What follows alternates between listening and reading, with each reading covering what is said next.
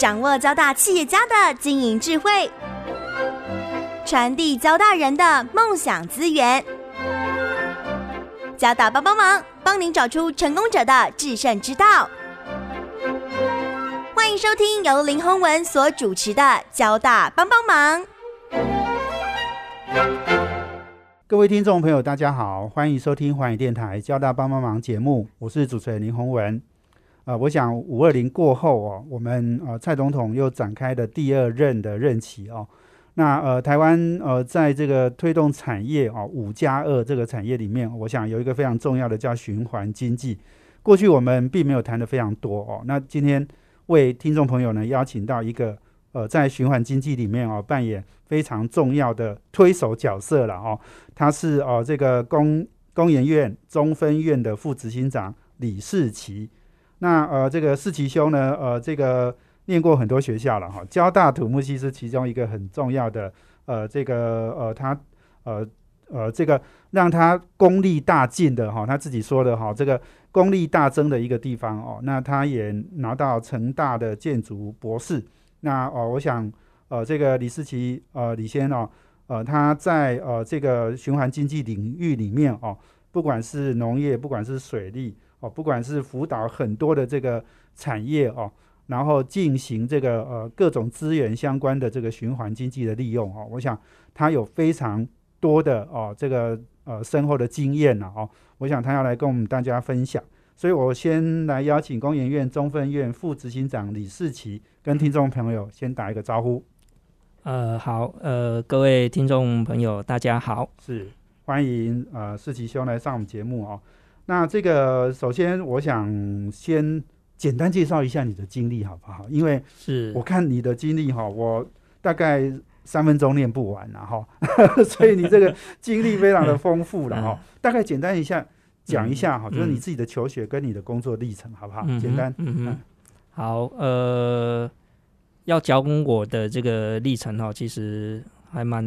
蛮艰辛的啦哈。是是，嗯，其实我是呃一九九四年进工研院，是。啊，一九九四年进工研院之后呢，事实上呃当时六年对，哇很久哦。对对对，那当时其实是在在水资源的部门。在进行相关的一些研究哈，是是。那那个时候其实主要还是在工业用水的回收这一块啊，那后来到那个民生用水的回收啊，然后到节约用水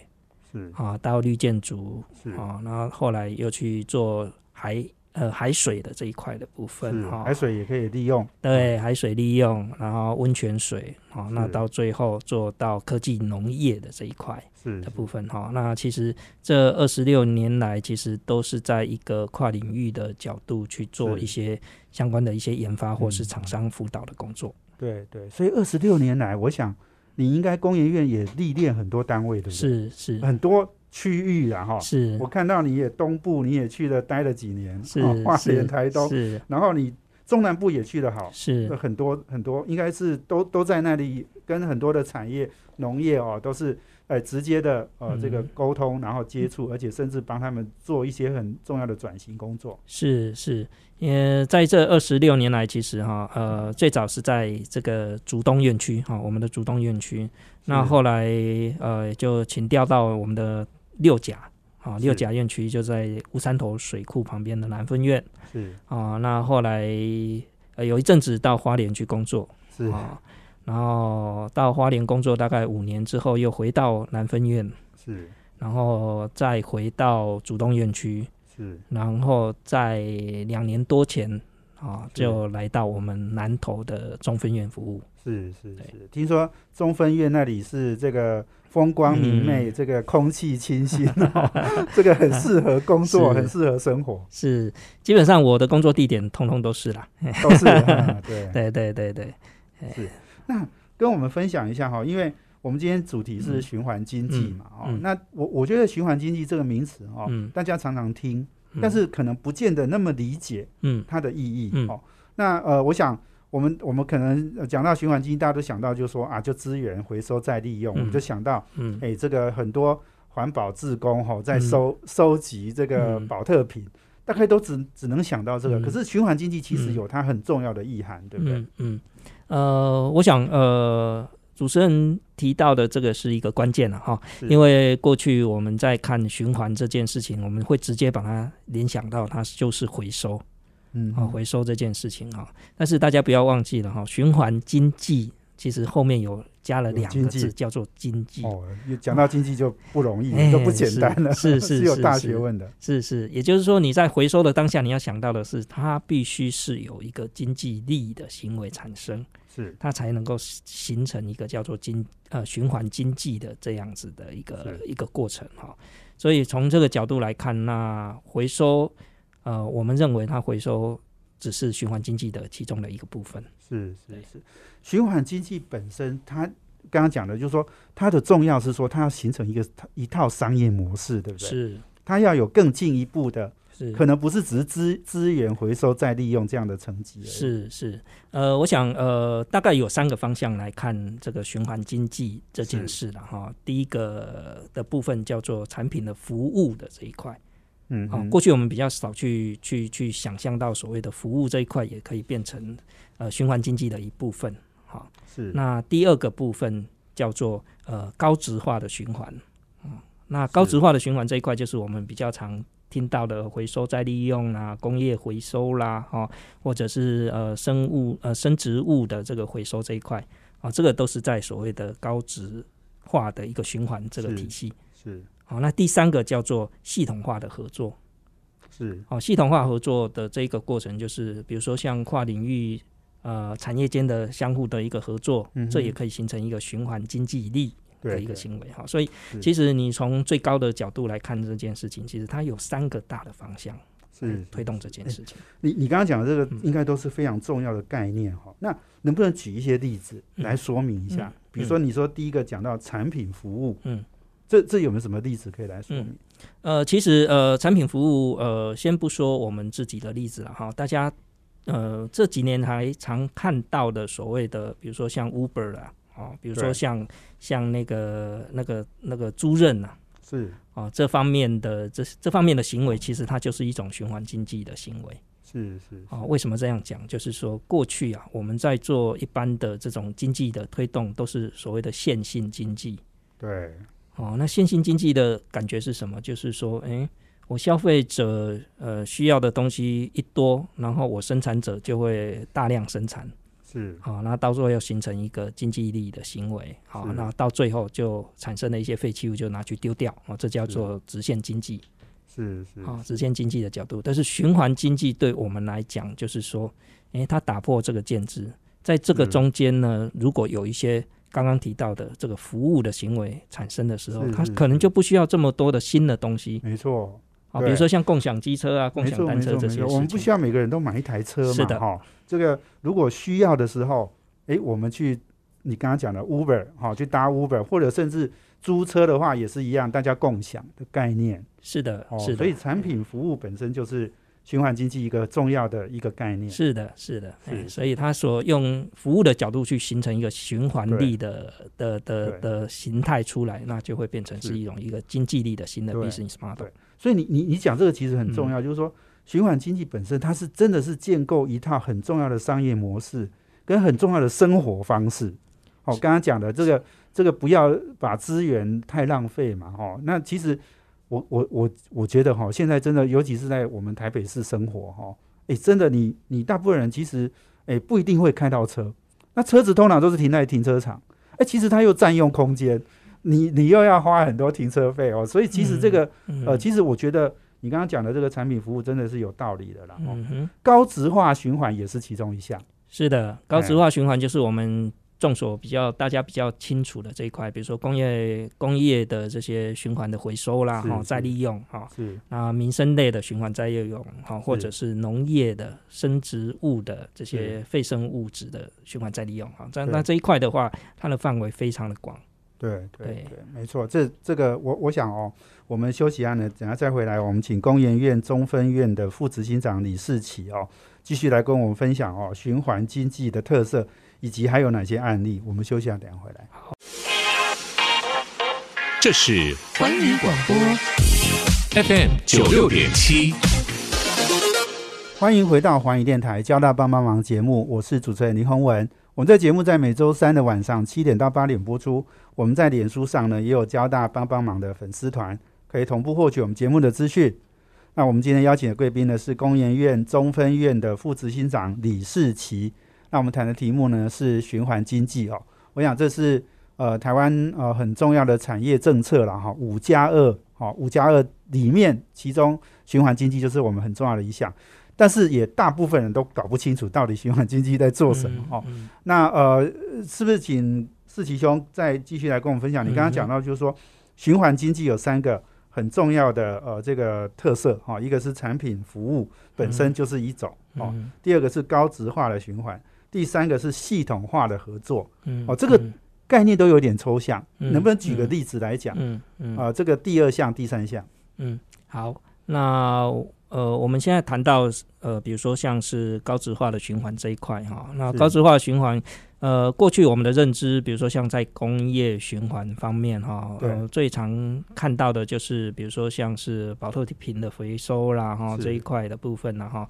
那我们会制成一个体系啊，有一个回收的体系，然后把这些回收回来的这个保特瓶啊。啊，然后经过一些处理之后呢，那么经过照例啊，然后用到次阶的的方呃次阶的产品方面的一个应用哈。是是。那这一块其实就是我们现在在讲的，就是它它在高值化的过程当中，它达成了一种叫循环的行为。嗯，好，比如说有人用了这些力量拿去做抽丝啊，然后做成做成那个运动衣啊，对呀，啊，或者是去做赛的运动衣，是是是，台湾人是是是是是，所以在这一块的部分，大家比较能够去想象啊，到底这个高值化循环到底在做什么事情？对，那如果是在农业的部分哈，也就是在生物循环这一块的部分，那这块大家比较常想到的就是说，哎，农业废弃物不就是拿去做堆肥吗？啊，那堆肥这一块到最后就回到土地去，哎，这个也是一个大家都可以去去想象到的一个行为哈。那这个就是在整个高质化循环里面的一个核心的东西哈。那当然在高质化循环里面，呃，在在这个循环经济里面，我们希望它是有一个比较好的一个经济力，或是一个创新的经济力的产生哈。所以在这里面呢，让它原料变成材料的过程就非常重要了。是是是，对，OK。所以呃，高值化循环跟系统化合作又又不太一样，对不对？是系统化合作是在讲什么？啊，系统化合作是这样子，就是它是所谓的跨领域的部分的一个合作，它是它的一个核心哈。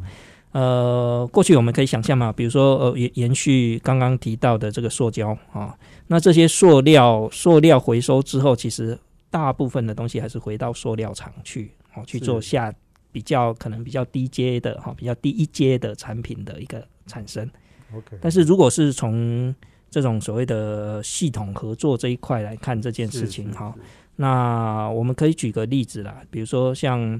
像呃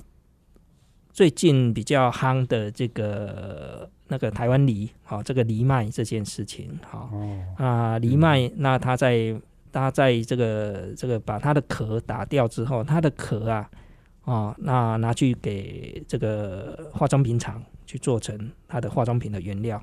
哦，那我们就可以看到，在这个领域里面，它就有三个不同的产业加到这个里面来了。是，第一个是什么？第一个是农业嘛，好，那第二个是这个材料，就制造业嘛，啊，那第三个是生技产业。是，好，换言之就是说，在这个循环的过程当中，它把所有的料源透过不同的跨领域的厂商，可以把它消化掉，然后透过各种不同。呃，跨领域的厂商他自己的 business model，他就可以创造出新的循环的经济力出来。所以它就不是在原产业利用，它是跨了产业，是。而且跨产业就可以给另外那个产业变成是第一级的原料，是。高阶的原料，是是。哇，那这个创造出来的循环经济的价值就差很多。是是，对，好像好像不止这个，对不对？藜麦，你刚刚讲的是农业嘛？哈是水莲好像也有应用，对不对？啊，哈哈水莲水你莲也是你做个你做过的计划，是是是，呃，与其说是计划哈，倒不如说是当时到到这个南部去的时候，发现就是说，比如说像啊、大家都知道那个水莲嘛哈，就是水菜我们都水莲嗯炒肉丝嘛哈。对对对，啊，那水莲炒肉丝很好吃，可是大家可能不知道，这个水莲啊，在在这个超级市场卖的这个水莲啊，大概八十公分左右哈，都是很漂亮的啊。对但是它它的总高度可能会达到一百八十公分到两百公分这么长。哦。啊，所以它大概有三分之二其实都是废弃掉的，哦这样子哦，啊，都是丢掉的哦。啊，因为稍微有一点碰撞，大概消费者就不要了啊是，那农民就会把它丢掉。是是是。哦，那在这个过程当中，呃，如果说从从那个循环经济的角度看这个事情，那那些东西如果循环来，过去的思考是说，啊，拿来做堆肥啊，是啊那现在在循环经济里面就不是这样想哦。对哦，除了堆肥回到农农地上去，它还能不能创造出更高级的、更高价值的产值出来？那这个就是我在后面所提到的那个所谓的系统合作这一块。对我们把它用技术把它变成粉末状，嗯变成液状哦，然后这些粉末状的东西就可以添加到所有的食品里面去。是那这些液态的液态的水莲的纯露呢，它就可以当成化妆品的原料。哦哦，那这些这些那有什么好处？当化妆品应该要嗯有、有利于女性的皮肤，对不对？它嗯它有这个这个效果，是呃，在这个过程中，就是说每一种的农作物啊，不只是这种像水莲然后，水莲它有一个杨梅树嘛，哈、嗯。那像像有一个类黄酮素啦，哈，这类的嗯产品大概都可以当成化妆品的一些一些抗抗抗老化的这方面的一些一些功用嘛，哈。那这些材料来讲，就是呃，它从废剩的资源来转换成材料的过程，它就可以到化妆品产业里面去当成它的一阶的是原料。好、所以像当时在做这个水莲啊，它这个本来是要丢掉的东西啊，那对后来在每克大概可以卖到两块钱左右的哦价格，是是弄到这个面包的添加啦，哈、或者是用用到这个我们在液态的部分，就用到那个化妆品的原料里面去做使用。是是是是，哎，那这个我很有兴趣哦。那所以这个水莲这样的一个可以跨领域，刚刚讲的系统化的合作，哎，我们怎么会发现的？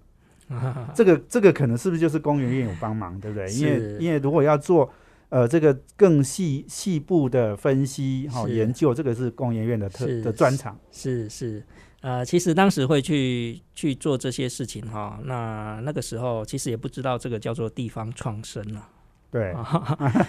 地方创生那个名词都后来对想出来对了，对啊。你们早就在做了，对不对？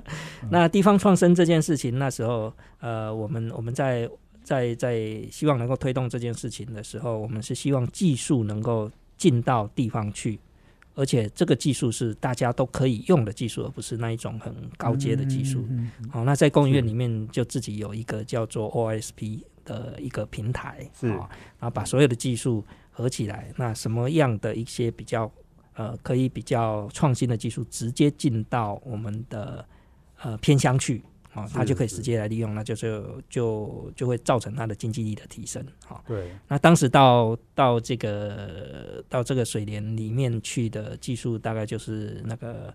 那个保清的技术，是啊、比如说是像呃像我们在吃青菜的时候，你加热超过四十度，它就会黄褐化啊、嗯啊那我们的技术可以让它保持它的颜色啊、哦那颜色好了，在食品里面其实是很重要的事情。是是。啊、所谓的色香味嘛啊、所以这件事情就可以很快的变成大家都可以接受的事情。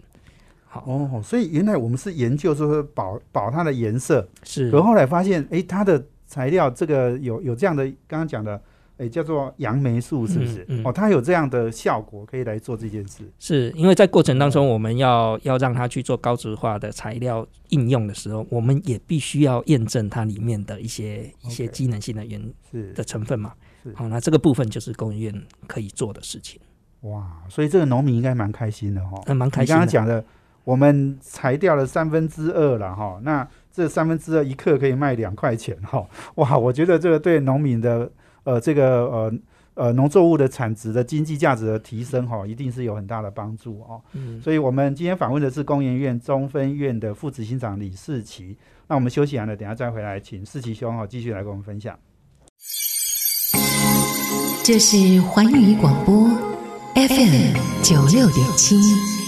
欢迎回到环宇电台交大帮帮忙节目，我是主持人林宏文。我们今天访问的贵宾呢是工研院中分院副执行长李世奇。那我们谈的题目呢是诶台湾非常重要的产业政策之中的啊这个循环经济啊。那循环经济呢对李世奇兄来讲哈，大概大概你的不管从求学到现在工作哈，大概都是你的工作主轴了哈。嗯嗯可能做了很久，你才知道你在做循环经济，是啊是啊，对，不过我我我觉得这个呃呃李副执行长哦，他的他的呃参与的计划非常的多哈、所以其实可以跟我们哦举非常多的案例了哦。那我我下面我我们是来了解一下，因为呃我我觉得台湾的废弃物的利用哈、嗯哼，诶状况，我觉得过去其实我们看过一些报道哦，就是诶我们台湾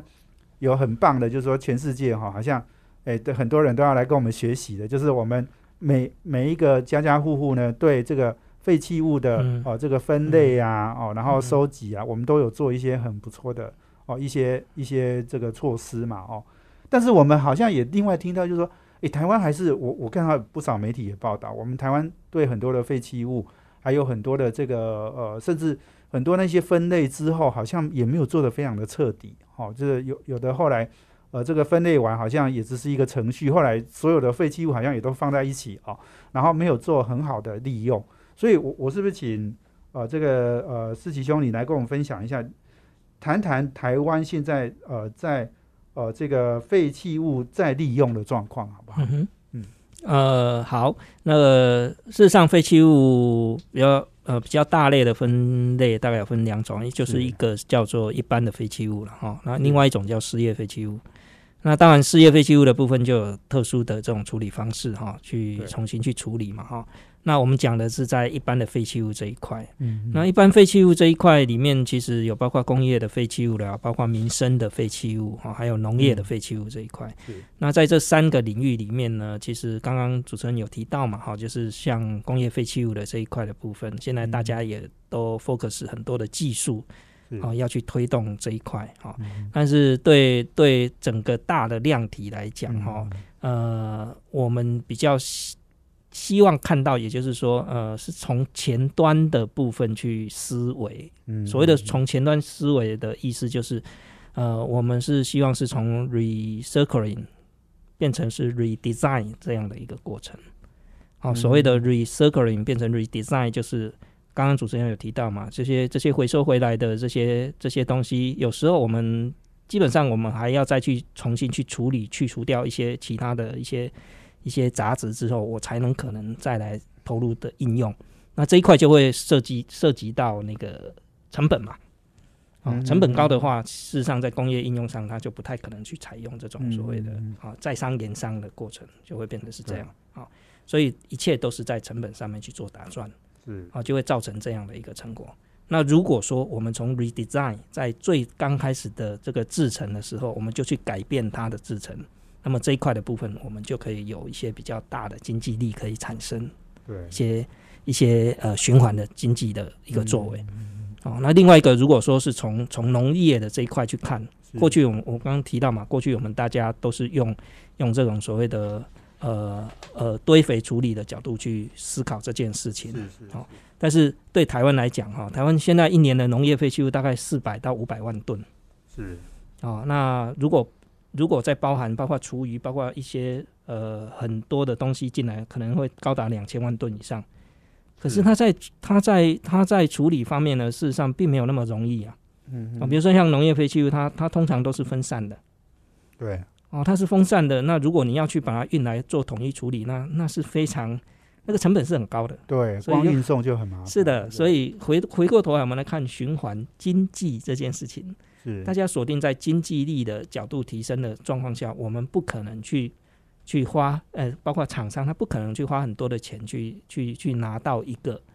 呃成本很高的一个材料对来原料去变把它变成材料的过程，所以我们面临了很大的这样的一个挑战。是是是，你刚刚讲农业废弃物嘛，哈，这是一块。另外，工业废弃物好像，哎、可能也是工业院应该要，哎、要要来帮忙解决的部分嘛，哈，因为，哎、这个工业废弃物现在好像也有很多是污染源，哦，那要处理上其实也很复杂。是。哎、这这一块工研院应该也有做一些帮忙嘛，哦，是是，呃，工研院最呃最擅长的大概就是这些技术的开发嘛，哈、对，那过去我们我们针对工业的部分，包括水的回收、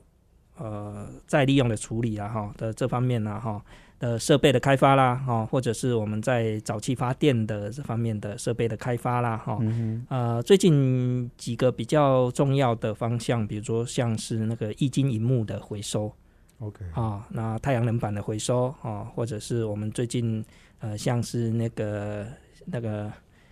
那个牡蛎壳的回收。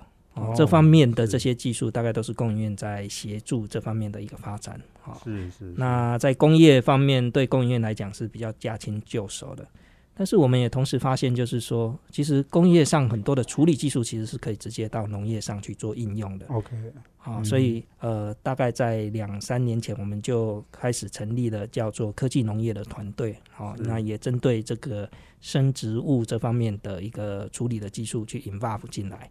是好、是那比如说像有一些呃漂流木啦，哈、或者是一些农业废弃物的部分，我们就可以直接把它变成呃生物炭的部分，啊、就可以直接回到农地去。那这种也是一种呃用工业技术的部分去协助农业发展哦循环经济的一种手段。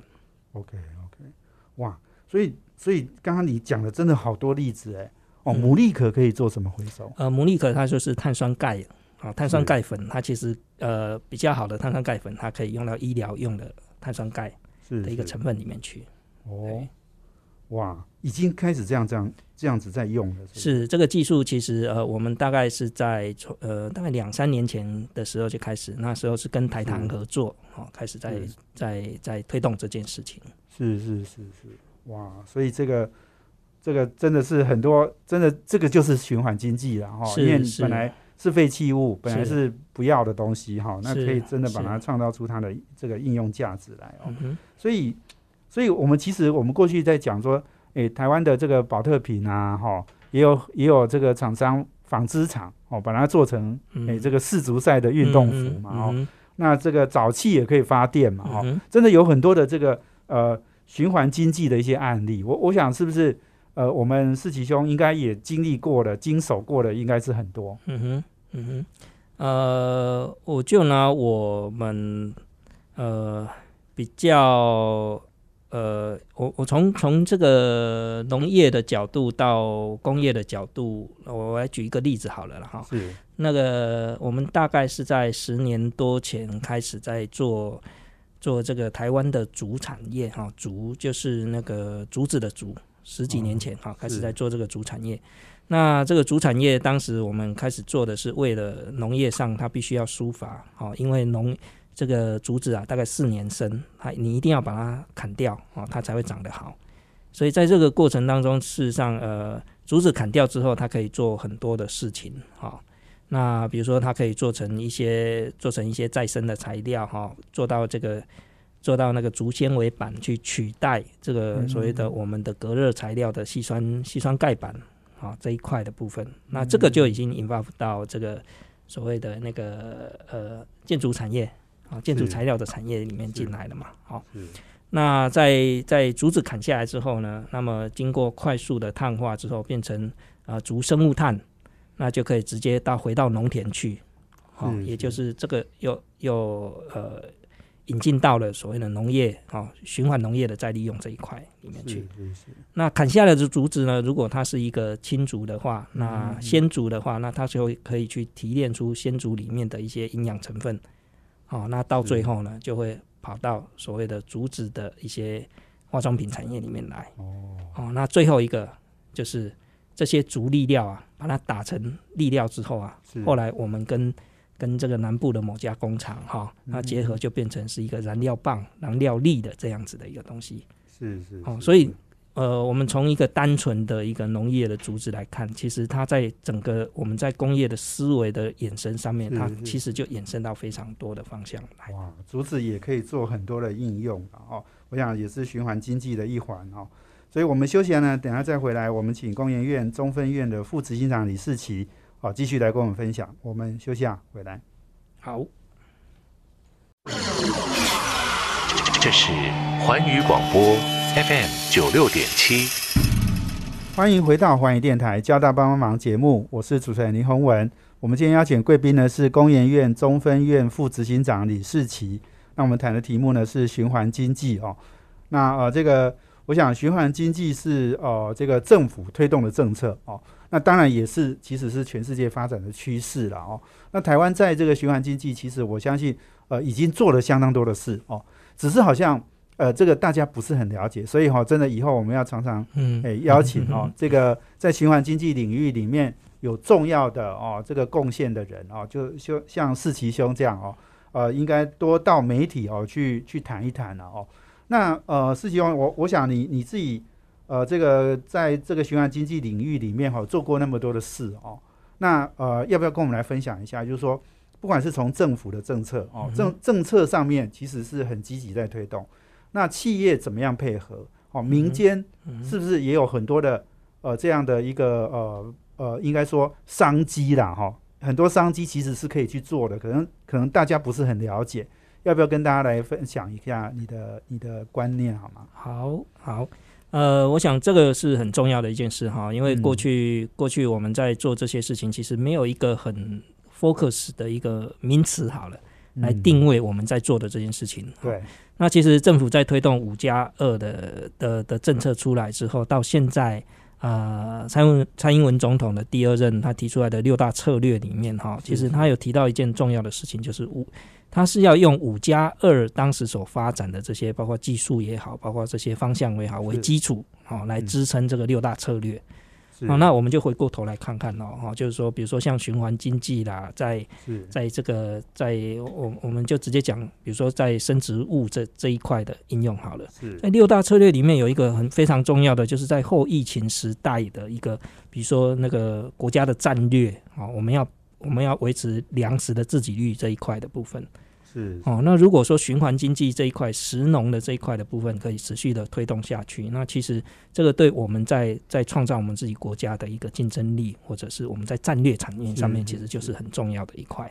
的一个过程嘛哈。嗯那如果说是像呃以民间的这个需求，我我来举一个案例好了哈。对，民间的需求，呃，我们在屏东有一个呃呃一个食品厂啊，它是做这个柠檬的啊，嗯做柠檬加工哈，也就全台湾大概有百分之七十到八十的这个柠檬汁，大概都是他们工厂做出来的哈，这是隐形冠军呐是啊，隐形冠军。那么其实它面临的一个非常大的问题就是，它既然供应了全台湾百分之六七十的柠檬汁，那么它最大的问题是什么？嗯就是它的废渣是哦，它每年要花好几百万请人家把废渣载走，那这个是厂商的问题喽。也就是说，厂商现在面对的是这样子的问题，他们其实没有想到所谓的循环经济这一块。是哦，那我们怎么去帮忙他这件事情？嗯哼哼哦，那这个时候呢，如果说像像呃政府的这些法人的机构或者是学校能够变成是一个团队来协助他的时候，你看像这个案子的话，到最后我们帮他呃处理到呃他在过程当中废弃的这个部分，他把他的柠檬精油拿出来了。哦，他把他的柠檬的那这个果胶拿出来了。是哦，那到最后柠檬的这个这个这个废渣啊哦，再加入一些生物的技术进去之后，那这些废渣直接让这在地的牛啊、乳牛啊，全部把它吃光了。哦哦，所以在这个过程里面，我们可以看到一件事情，就是高值化的材料被拿出来了，是哦，然后最终的产品不见了，也就是零废弃这一块不见了。嗯嗯嗯哦，那中间厂商得到的是什么？厂商得到的是我废弃物的问题被解决了。是是啊，最后我中间的东西还可以拿去卖钱是啊，然后这个这个废弃物的部分给牛吃，我一公斤还可以卖三十块 哦，所以在这个过程，这个经济的驱动力自然就会起来。也就是说，政府在在在推动这个，包括从五加二到六大策略产业的过程当中，厂商能够直接有感的这一块的部分，在循环经济的这一块，它需要的是一个 total solution 的提供者。是是哦，这个这个提供者才能够为厂商提供一个多样化的一个协助，而不是过去说，哎，我呃，我我我我这个乐色没办法清运，那你请请你帮我找一个比较便宜的清运的厂商 来帮我处理这件事。是，那这个这个就是又回到过去的那一种直线经济的状况。对对，哇，这个就是废物再利用嘛，哈。是，哇，你你刚刚讲。很夸张哎，还有精油，还有果胶，是还可以给牛当做饲料。对，到最后就是它的整个废渣通通通通不见了。是是是是，所以所以他以前是花几百万要清这些是废渣，是。现在是不是还可以赚钱？是现在就是变成还要赚钱啊。那废渣因为像像柠檬的话，它柠檬有柠檬精油嘛，它要拿去做堆肥，其实是相对非常不容易的。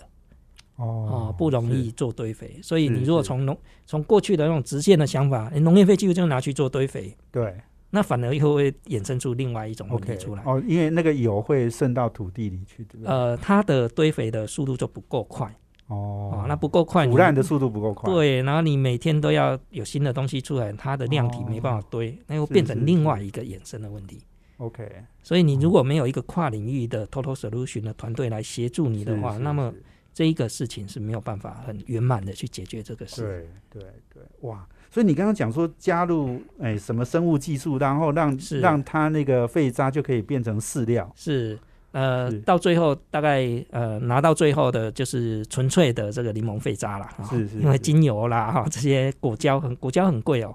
啊，液态果胶很贵。那那这些拿出来之后废渣了。哎，废渣之后呢，然后我们再加入一些生物。的东西进去之后，让它变成清除的饲料，是是啊，那清除的饲料呢，也要牛愿意吃啊，是啊，那吃下去之后呢，对牛的身体没有任何的影响也才行啊。所以这个过程当中，其实呃，包括公营院、包括学校哦，包括这些农改场等等的，对啊，大家就可以变成一个跨领域的团队，一起来为这件事情做的时候呢，那么对这个循环经济就会变成一个非常好的一个亮点。是是，也就是说。嗯，你的废弃物可能是我的原料，对，那最后会变成在呃消费者餐桌上的好料。你的麻烦是我快乐哈，是的，我帮你解决了麻烦，但是却造就了很多人，可能是不管是生意，不管是商机，是哦。我想这个，哎，这个真的是一件非常重要的事情，而且，哎，我我能不能请问一下，所以这个对柠檬是可以这样做嘛？哦，对其他的其他的，应该我相信也有很多。哦，这个柳丁啊，哦，是等等相关的，是农农业的相关的这这些东西，是不是也有同样类似的一些案例啊？比如说像柠檬，柠檬其实它是叫芸香科的一种一种植物了哈。嗯那像大家刚刚主持人提到的啊，包括像柳丁啊，包括柑橘啊，这些全部都是都都类似嘛。嘿，也就是说柠檬成功了，其他的其实。呃，要来做其实并不是那么困难，对，就不困难了。对，嗯，但是这里面有一个关键嘛，就是说所有的废弃物都是要集中处理的，所以各位可以可以想象到，这些农业废弃物其实是在它加工过程所产生出来的废弃物，所以它是集中的。是，哦，所以从食品的角度，从饮料厂的角度，我就可以拿到这方面很集中的料源。没错，所以他来做回收。做这个循环，就相对成本就可以降低。是是是是，没错哦。对，不过你刚刚讲的没错，就是说你要这种刚刚讲的这种屏东这种很大型的工厂，好，我们才能够取得很大量的好这样的一个材料来做了哈。对，我们路边看到那个在榨柠檬汁的那个，大概很难，那个 那个几袋大概可能做不出呃几滴精油了。是是是。对，所以我哇，我想这个真的这个案例，我觉得相当的好了哦。诶，这个这个其实都完全达到你刚刚讲的那个系统化合作哦，呃，高值化循环哦，那也是一个产品又变服务嘛，哈，是，这这个的确这个是非常重要的一个案例了哦。那呃，这个剩下一点点时间，所以你觉得政府产业哈怎么样配合来推动这样的一个循环经济？剩一分钟，嗯哼，呃，我想呃，政府其实呃现在已经有一些大的政策方向已经出来了嘛，哈，是。所以呃，基本上未来我相信会有一些会有一些搭配的一些政策工具会出来是。是是，啊、那当这些政策工具出来的时候呢，那事实上在厂商这一端的需求哈、甚至于是像是农业啊、农民是啊这方面的一个需求，它还是需要一个专业的团队哈、来提供它一个 total solution 是哦，来来促进这件事情比较容易成功哦，对。要不然。呃，如果走到过去的这种路的话，哈，就变成说让厂商朋友们自己去去找资源，自己去做这件事情，就会又会回到原来的这种回收的思维上面去，就会蛮可惜。对，所以很重要了哈。嗯。像我们有很多产业或是企业有需要哈，也要找工研院跟我们李世奇李副执行长联络了哈。是。因为刚刚讲的哈，林某那个废渣哈，怎么怎么 有人会想到说它可以变成废物利用哈？是，然后变成循环经济的一环哦，所以我想这个的确是很令人振奋的一种案例。我们也谢谢哦，我们今天是。工研院中分院副执行长李世奇哦，跟我们来分享循环经济。是。哦，这个我想呃，真的大家可以再努力了哦，这个这个可以创造很多的经济产值哦，哦，这个是是一件重要的大事，所以我们谢谢世奇兄接受访问，谢谢。好，谢谢主持人，谢谢也，谢谢我们听众朋友收听，我们交大帮帮忙要帮大家的忙，我们下周见，谢谢，拜拜。拜拜。环宇广播 FM 九六点七。